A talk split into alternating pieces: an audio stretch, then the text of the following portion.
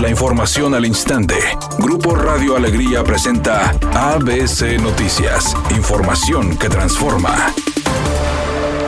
La Secretaría de Salud de Nuevo León reportó este martes 1 de septiembre 49 muertes a consecuencia del COVID, llegando a un total de 2.506 fallecimientos. Además, se contabilizaron 547 casos más que ayer, lo que representa un descenso considerable en comparación con los 569 casos reportados el lunes, llegando a un total de 50.573 contagios. Por otra parte, se indicó que los casos de COVID por tercer día consecutivo en Nuevo León están por encima de los 500, lo que podría ser un indicio de rebrote en el estado. La subdirectora del Hospital Metropolitano María Becerra dijo que la amenaza se podría definir dentro de los próximos días, cuando los incrementos al día sean constantes, de la misma manera que sucedió con la meseta, aunque agregó que en los próximos días se definiría si existe o no un rebrote en Nuevo León, no descartando la posibilidad que se defina por tendencias.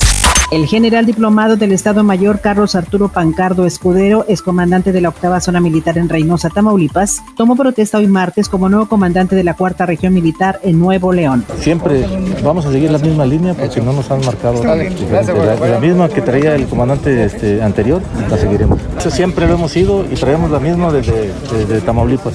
Dirigentes empresariales señalaron que junto con el gobierno federal preparan un nuevo plan de reactivación económica que esperan presentar en los próximos días. Francisco Cervantes, líder de la CONCAMIN, dijo que se está preparando en ello y se presentará con el gobierno federal próximamente, mientras Antonio del Valle del Consejo Mexicano de Negocios señaló que la única forma de salir de esta crisis es todos juntos y lograr los niveles que se tenían antes de la pandemia. Finalmente, José Manuel López de la Concanaco Servitur indicó que en el segundo informe de gobierno del presidente Andrés Manuel López Obrador se abordaron temas fundamentales como la pandemia, seguridad, reactivación económica, combate a las grandes desigualdades y el reconocimiento a los empresarios.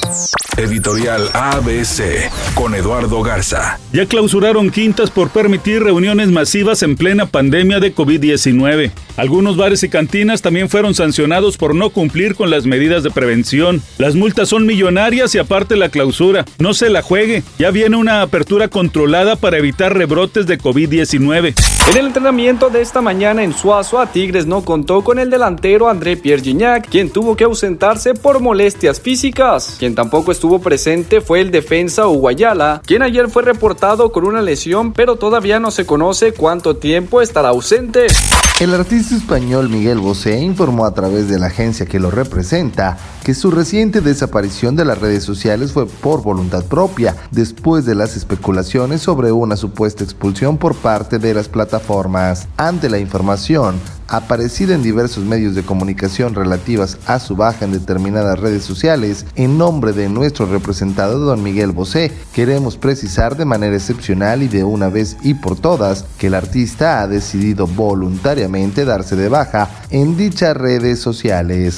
El pronóstico del tiempo para este martes 1 de septiembre del 2020 es una tarde con escasa nubosidad y ambiente de bochorno se espera una temperatura mínima que oscilará en los 30 grados. Para mañana miércoles 2 de septiembre se pronostica un día con presencia de nubosidad, una temperatura máxima de 36 grados y una mínima de 24.